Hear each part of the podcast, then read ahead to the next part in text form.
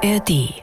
Zwischen Hamburg und Haiti als Podcast für Sie jederzeit in der ARD Audiothek. NDR Info. Zwischen Hamburg und Haiti.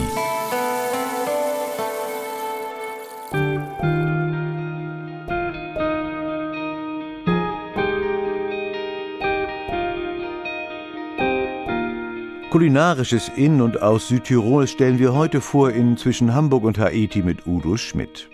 Wir sind gleich in der Landeshauptstadt Bozen und drumherum und auf der Seiser Alm. Und wenn es um Kulinarisches geht, dann natürlich auch um Nachhaltigkeit, um Regionalität. Ein Kapitel ist überschrieben mit Gemüseanbau der anderen Art, ein zweites mit die Pasta der Alpen. Da bekommt man schon mal ein bisschen ein Gefühl, wohin die Reise geht. Wir treten diese Reise an mit Ilka Tempel. Die war für uns in Südtirol. Hallo Ilka. Moin Udo, schön, dass ich wieder hier sein darf. Ilka, wir hören es ja gleich. Du warst im Winter in Südtirol. Ist das die besonders gute Jahreszeit oder ist eigentlich Südtirol für dich ganzjährig zu bereisen? So? Auf jeden Fall ganzjährig. Wenn du dir die Richtung aussuchst, in die du reisen willst, Ilka, um Geschichten zu erleben und von denen zu erzählen, hast du dann, klar, die Nachhaltigkeit Nachhaltigkeitsbrille auch zuallererst oder schaust du erstmal nach den Gegenden, die du noch nicht kennst? Also es kann beides sein. Normalerweise eher, dass ich schaue, wo möchte ich denn hinreisen und gucke dann eben, ja, welche spannenden Menschen gibt es da, welche Projekte, was für Höfe oder eben Menschen, die was mit nachhaltiger oder regenerativer Landwirtschaft zu tun haben. Kann aber sonst auch mal andersrum sein, dass ich eben irgendeinen Tipp bekommen habe oder was Interessantes gelesen habe und dann danach gucke. Wenn du so eine Recherchereise planst, wenn du den Gemüsebauern Harald Gasser besuchst, von dem wir ja gleich hören, weiß der dann vorher Bescheid, dass du kommst oder stehst du einfach vor der Tür? nee, also ganz einfach nur überfallen äh, tue ich die Menschen dann ja lieber doch nicht, weil ich möchte auch, dass sie Zeit für mich haben. Ähm, wobei ich aber festgestellt habe, also es hat eigentlich noch nie einer Nein gesagt. Alle freuen sich immer, wenn man sie ja auch mal besucht und ähm, sie über ihre Arbeit und ihre Leidenschaft erzählen können. Ich rufe dann halt meistens vorher an.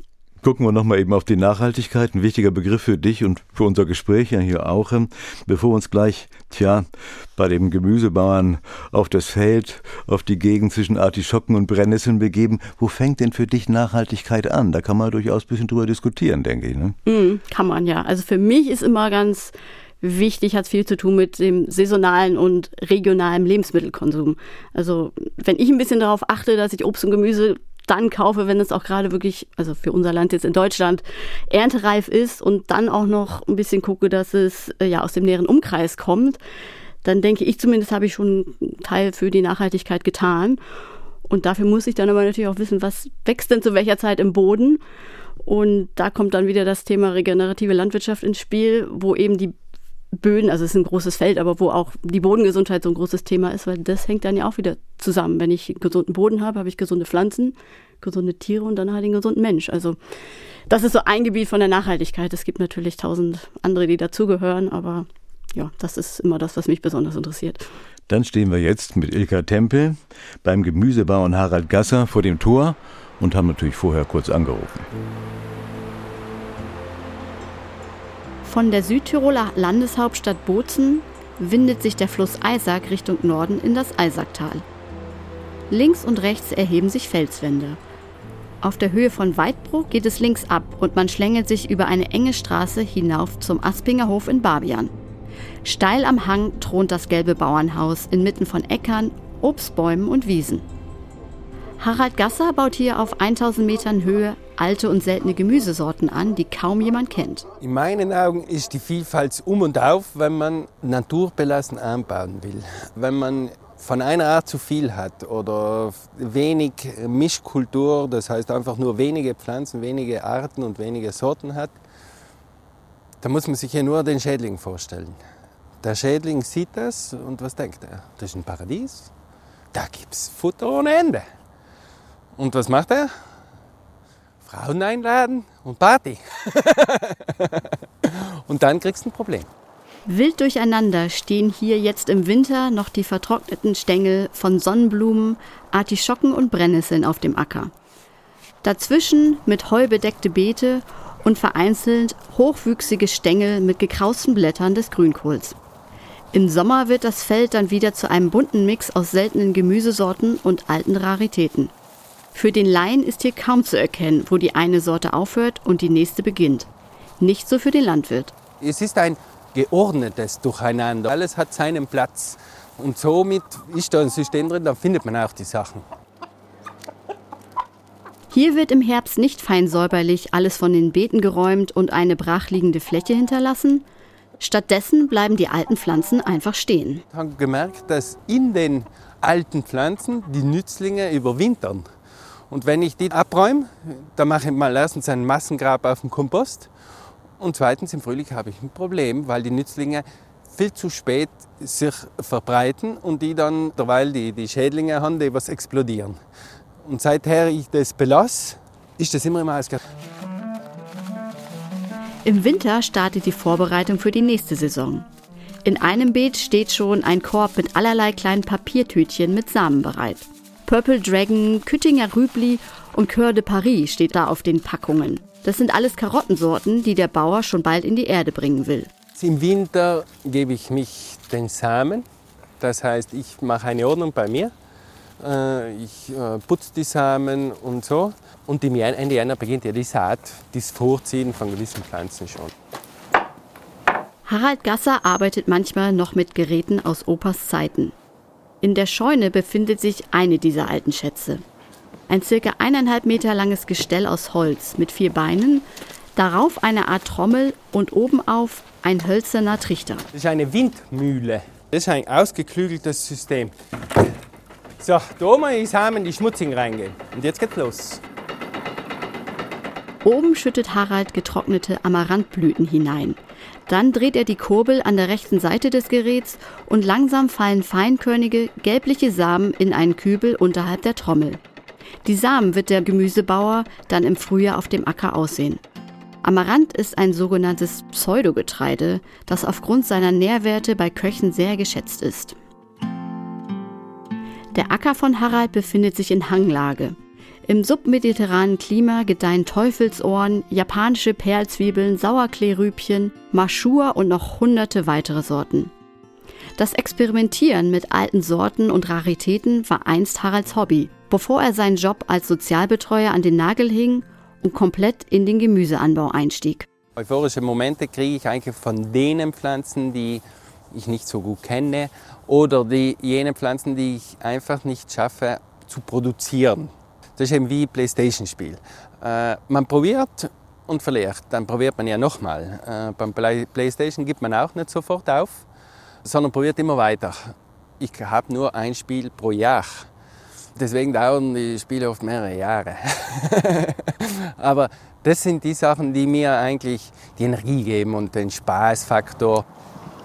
Harald kennt sich aus mit seinen Pflanzen und besonders auch mit der Parakresse.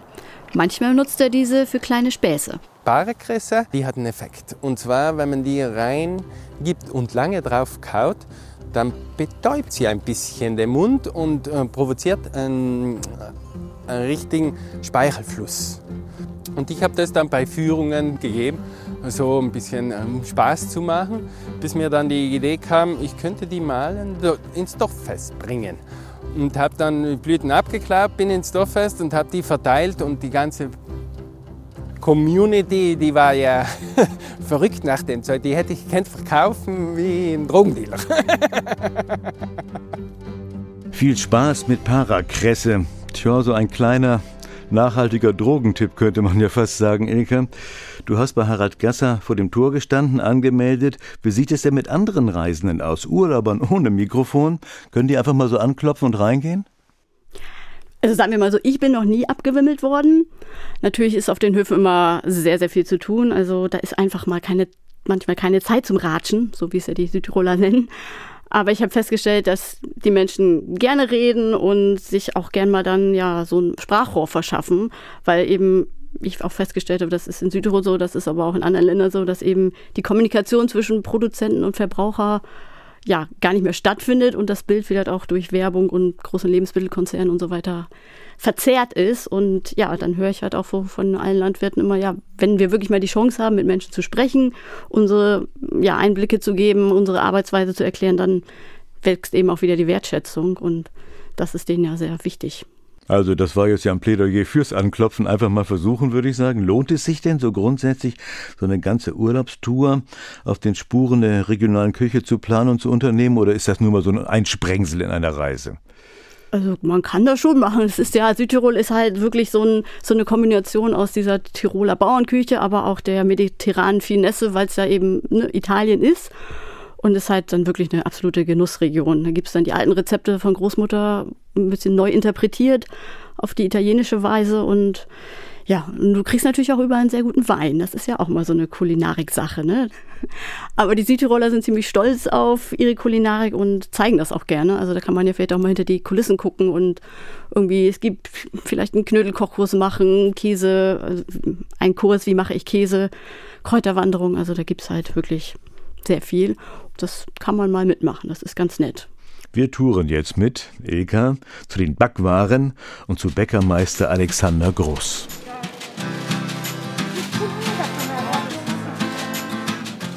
Zurück in Bozen, der Landeshauptstadt von Südtirol. Die in einem Tal inmitten hügeliger Weinberge gelegene Stadt gilt als Tor zur Gebirgskette der Dolomiten in den italienischen Alpen. In der 107.000 Einwohnerstadt kann man das italienische Flair beim Bummeln durch die Laubengassen der historischen Altstadt genießen, im Südtiroler Archäologiemuseum den Ötzi bestaunen oder auf dem Obstmarkt im Zentrum Obst und Südtiroler Spezialitäten erwerben. Unweit des Walterplatzes mit dem Wahrzeichen Bozens, dem Bozener Dom, hat Alexander Groß seine kleine, aber feine Manufaktur und produziert in Handarbeit ganz besondere Spezialitäten. Vor einigen Stunden lag die Stadt noch im Tiefschlaf. Nicht so der Bäckermeister und sein Team. So kurz nach Mitternacht haben wir angefangen mit der Vorbereitung fürs Brotbacken. Ähm, müssen wir ungefähr um Mitternacht anfangen, dass wir um 4 Uhr das erste Brot aus dem Ofen haben. Jetzt Früh am Morgen duftet es in der Backstube herrlich nach frisch gebackenem Brot. Die Luft ist warm und das Licht diffus vom Mehlstaub. Alexander Groß ist Geschäftsführer von Past Alpina und produziert aus Urgetreide vollwertige Nudeln und andere Teigwaren. Angefangen hat er vor vielen Jahren zu Hause mit einer kleinen Handgetreidemühle und einer Nudelwalze. So stellte er Pasta her, die ihm und seinen Freunden richtig gut schmeckte. Und dann habe ich gedacht, wenn mir das so gut schmeckt und so gut tut, dann ist das bei anderen sicher ähnlich. 2013 haben wir dann diese, diese Firma gegründet und ja, und ich habe halt als, als gelernter Bäcker habe ich einfach eine gewisse Affinität, eine gewisse Freude mit unterschiedlichen Getreidesorten, äh, Getreide zu verarbeiten. Die Nudeln die sind alle vegan, weil es mir immer darum ging, den Geschmack des Getreides in die Produkte reinzubringen. Und nicht durch irgendwelche andere Zutaten, sei es Eier oder was weiß ich nicht, Kräuter, Gewürze, irgendwas, das Ganze zu verändern, sondern wie schmeckt, wie schmeckt Getreide, wie schmeckt ein Dinkel, wie schmeckt ein Roggen, der einfach nur mit Wasser zu Teigwaren verarbeitet wird. Und das war toll ja, und spannend. Nur Nudeln zu produzieren reichte Alexander nach einer Weile nicht mehr. Und deshalb nahm er Brot mit in sein Sortiment mit auf. Die Knetmaschine wird vom Bäckermeister mit Mehl und Wasser befüllt und startet dann mit dem gleichmäßigen Kneten. Wir machen ungefähr zwischen 30 und 50 Kilo Brot, Walter, am Tag. Kommst du hin? 50, ja, ja, ja. Um die 50 Kilo Brot werden wir machen am Tag. Wir machen nur Dinkelbrot. Bei uns gibt es keinen klassischen konventionellen Weizen im Betrieb. Das ist alles Dinkel, biologisch. Und am Ende sind das fünf oder sechs Brotsorten, die wir machen. Das ist das große Kellerbrot. Wir haben die die kleinen und die großen Mugelen, wie wir sie nennen. Ja. Kann man sich vorstellen, das ist ähnlich wie Ciabatta. Und dann wir, machen wir äh, verschiedene Baguettes. Wir machen ein Brot mit teilweise Vollkornmehl drin. Wenn wir bei die Zutaten schauen, wir haben im Teig wir haben vier Zutaten drin. Mehl, Wasser, Salz, Hefe. Alexander verteilt etwas Mehl über längliche Brotlaibe, legt sie auf einen hölzernen Brotschieber, öffnet die Ofenklappe und schiebt die Laibe hinein. Das ist, dass wir nach sehr traditionellen Methoden arbeiten. Das, das fängt bei der, bei der schonenden Teigknetung an. Das geht über eine sehr lange Teigruhe. Das kann bis zu zwei Tage sein. Und in der Verarbeitung geht es natürlich um, um, reine Handarbeit. Wir haben eine Knetmaschine, das geht natürlich mehr mit der Hand. Wir, wir brauchen auch einen Ofen, dass wir es backen können. Alles, was dazwischen passiert, ist Handarbeit. Und ansonsten ist alles, was dann entsteht, an Geschmack, an, an ich nenne es mal Bohrung, also was das Brot auch innen und außen auszeichnet, die Krustenfarbe, das Innere, die Saftigkeit, das entsteht über die Zeit. Aber auch Grissini aus Dinkelmehl werden hier hergestellt. Mit einer Teigkarte teilt Alexander vom Teig kleine Streifen ab, zieht sie geschickt mit den Händen etwas in die Länge und legt sie dann aufs Blech. Fünf große Wannen mit Teig stehen neben ihm und seiner Mitarbeiterin auf dem Tisch. Bei der Menge, die wir heute ungefähr machen, haben wir 2.000 bis 3.000 Mal diese gleiche Bewegung zu machen. Manche glauben dann, äh, die, das, das, das wäre gerollt, aber ist nicht gerollt. Ein schöner Grissino ist, ist gezogen. Ne? Damit wirklich die innere Struktur, damit das schön erhalten bleibt. Beim Rollen würde man viel zusammendrücken und so eben nicht.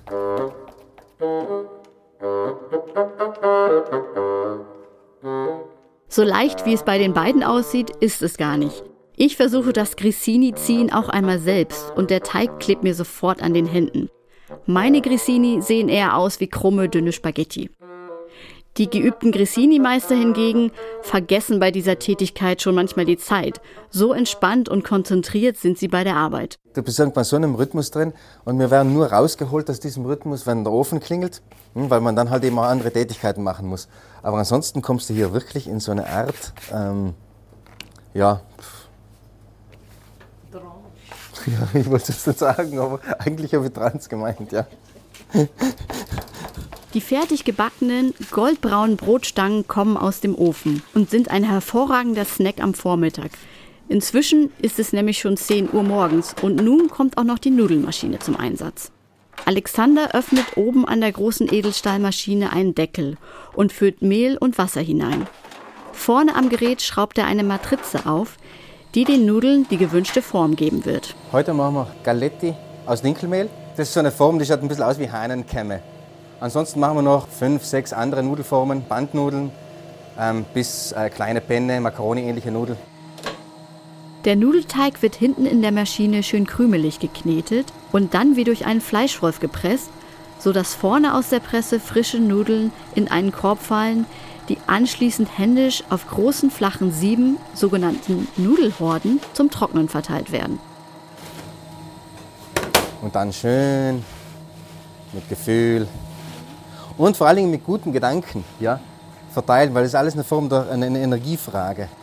Man merkt Alexander Groß an, dass er Spaß bei der Arbeit hat. Ich liebe es, Menschen zu zeigen, was wir machen. Ich will den Menschen erzählen, was wir machen, wie wir es machen und warum wir das so machen. Und das ist mir ganz persönlich sehr wichtig. Wir haben teilweise Schulklassen hier, die einen, äh, einen Einblick kriegen sollen, wie, ähm, wie handwerklich gearbeitet wird, wie, wie sich die Dinge anfühlen, wie die Sachen riechen, ähm, wie das geht. Und mit einem großen Ziel eben auch die Wertigkeit zu steigern.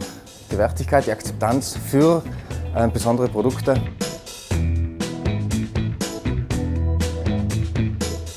Es geht auch um Akzeptanz, ganz klar. Wir waren jetzt in Bozen und drumherum. Ilka, wie sieht es mit Meran aus? Ist ja auch eine bekannte Stadt, die Touristen gerne ansteuern.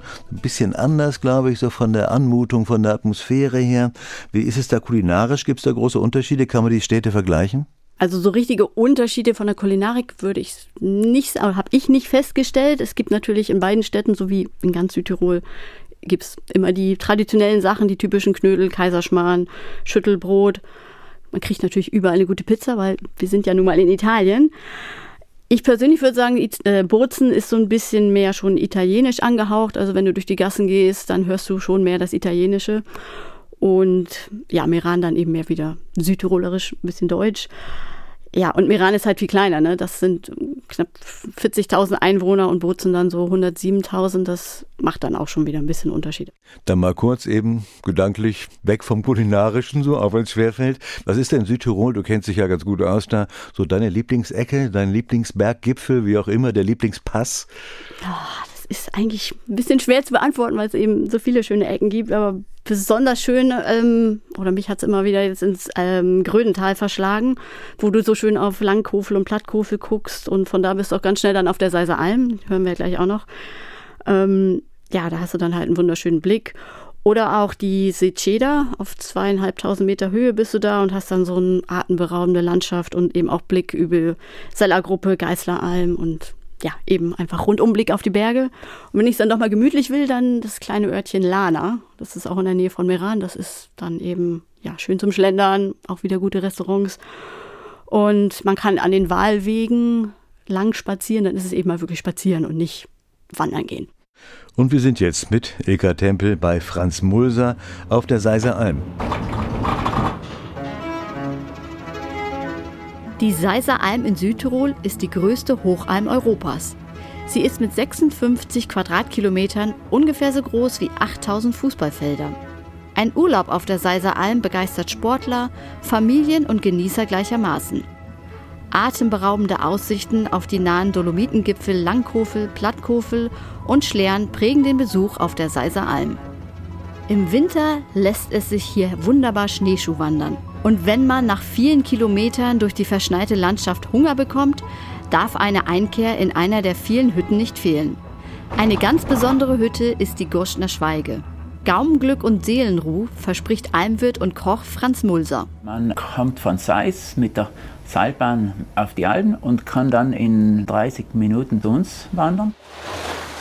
Die Skipiste liegt direkt an der Hütte. Tagsüber kehren Wanderer, im Winter auch Skifahrer und Snowboarder ein. Betritt man die Terrasse der Schweige, strömt einem sofort die typische, urige Gemütlichkeit einer Hütte entgegen.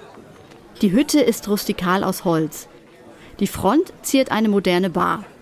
Viele Holztische und Stühle laden mit bestem Blick auf die umliegenden Berge zum Verweilen ein.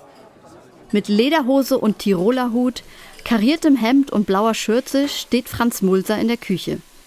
Die Küche ist winzig.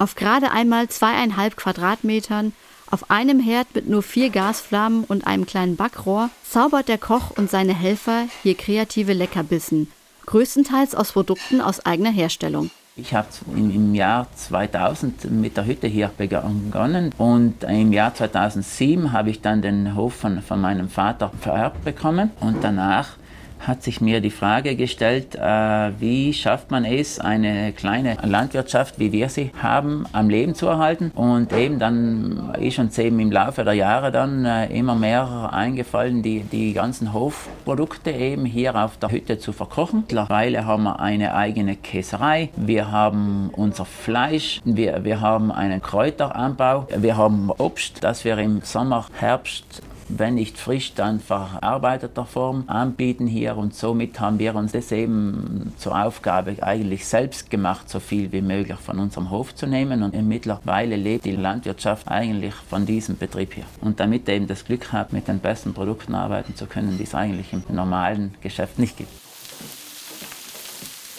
Die Liebe zur Natur und die Arbeit ausschließlich mit hochwertigen Produkten vom eigenen Hof und den Almwiesen findet sich auch auf der Speisekarte wieder. Hier gilt die Devise, alles zu seiner Zeit, also nur, wenn es gerade wächst oder haltbar gemacht werden kann. Tagsüber gibt es traditionell Knödel, aber auch den eigenen Weichkäse vom Grill serviert mit Apfelchutney. Der gelernte Koch zerlegt das Fleisch der geschlachteten Rinder noch selbst. Wenn ich nur Fleisch kaufe, es portioniere und wieder verkaufe, nachher bin ich von meiner Ansicht her kein Koch. Dann weiß ich ja nichts, dann weiß ich nicht, was her ist, dann weiß ich nicht, was es war, was es ist. Und so sehe ich es und zerlege es und bin von Anfang an dabei. In vielen Gerichten spielen Blüten und Kräuter eine große Rolle. Franz und sein Team sammeln diese im Sommer auf den Bergwiesen und servieren sie dann als bunten Blumensalat. Berühmt ist die Gossener Schweige für ihre Heublütensuppe. Unsere Heublütensuppe besteht ja eigentlich nicht aus, aus ganz normalem, gewöhnlichem Heu, sondern der Name kam daraus, dass wir uns im Sommer die 25 verschiedenen essbaren Kräuter von den Wiesen gesammelt haben, haben sie dann getrocknet. Zum Wohl. Die Suppe schmeckt fantastisch. Hier stecken unter anderem Wiesenthymian, Brennnessel und Schlangenknöterich drin, die an den Sommer erinnern. Im Brottopf serviert sieht es auch gleich ungewöhnlich aus. Und selbst im Aperitif schwimmen bunte Blüten, an denen sich Auge und Geschmack erfreuen können. Franz hat schon seit seinem vierten Lebensjahr die Sommer hier oben bei seinen Großeltern auf der Alm verbracht. Nach der Kochlehre arbeitete er bei verschiedenen Spitzenrestaurants im In- und Ausland und sammelte Erfahrungen. Doch sein Herz schlägt für die eigene Alm.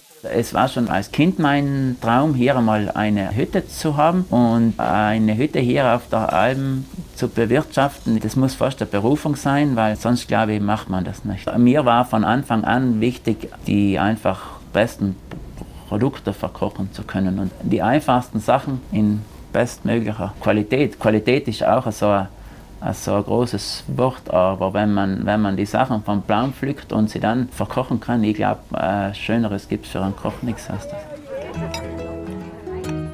Der Himmel strahlt heute in einem wunderbaren Blau. Alle Plätze auf der Terrasse vor der Hütte sind belegt und weitere hungrige Gäste stehen Schlange. Wir sind jetzt mittlerweile, glaube ich, 22 Jahre hier, haben uns 22 Jahre wirklich sehr bemüht und, und haben das Glück, mittlerweile viele Gäste zu haben. Ja. Wir hoffen, die Leute, die hierher kommen, bei denen springt der Funke über, den wir weitergeben wollen. Ja. Der Funke, der überspringt. Ilka, jetzt nochmal weg von der Kulinarik ein letztes Mal. Wenn man in Südtirol unterwegs ist ähm, und wenn man genug gegessen hat, so langsam, ähm, was sollte man auf keinen Fall verpassen ansonsten? Also wenn es mal wirklich was ganz anderes sein soll, wenn man ein bisschen mehr Zeit hat und das Land richtig kennenlernen will, dann würde ich mal empfehlen, einfach mal Bergbauernhilfe zu leisten. Da braucht man natürlich ein bisschen Zeit, aber ich habe das gemacht und dann bist du wirklich für eine Zeit lang auf einem Hof, hilfst da mit, arbeitest mit, sei es jetzt beim Heumachen, beim Melken, beim Gartenarbeit, alles was, also kannst du natürlich dann so ein bisschen aussuchen, was du machen möchtest. Das sind dann meistens so Familien, die gerade eben irgendwie Not haben, weil einer sich ein Bein gebrochen hat oder irgendwas nicht funktioniert. Und da hast du natürlich den wirklichen Einblick und bist Teil ja, der Familie, bist ein bisschen einheimischer auf Zeit und lernst nebenbei auch noch den Dialekt kennen, weil der ist in jedem Tal auch wieder anders und teilweise wirklich schwer zu verstehen. Also ich habe es gemacht für fünf Wochen lang und ja, da hat man dann den Einblick. Da hast du dann natürlich auch automatisch wieder die Südtiroler Küche und die schmeckt ja nach so einem ganzen Tag getane Arbeit eh viel besser. Ne? Aber da muss man sich dann wirklich anmelden, nicht? Oder gehst du dann im Dorf rum und fragst nach, ob jemand gebraucht wird? Nee, da gibt es eine Organisation in Bozen, die das dann koordiniert. Oder du gehst einfach mal schaukeln. Und zwar nicht einfach so eine kleine Schaukel auf dem Spielplatz, sondern ähm, da gibt es auf dem Kronplatz auf knapp 2300 Metern Höhe gibt es eine Riesenschaukel. Und da bist du dann so 15 Meter, bist erstmal hochgezogen mit der Seilwinde und dann kannst du so richtig schön dich schleudern lassen und hast natürlich auch wieder den Rundumblick auf die Berge. Also nichts für schwache Nerven und wahrscheinlich auch nichts nach so einem deftigen Essen. Mit Ilka Tempel haben wir Südtirol heute kennengelernt und haben vor allem gut und nachhaltig gegessen. Ilka, danke dir. Sehr gerne. Danke, Udo. Und das war auch zwischen Hamburg und Haiti mit Udo Schmidt. Die Sendung wurde produziert von Karin Huxdorf und Kati Schorigina. Ein Podcast von NDR Info.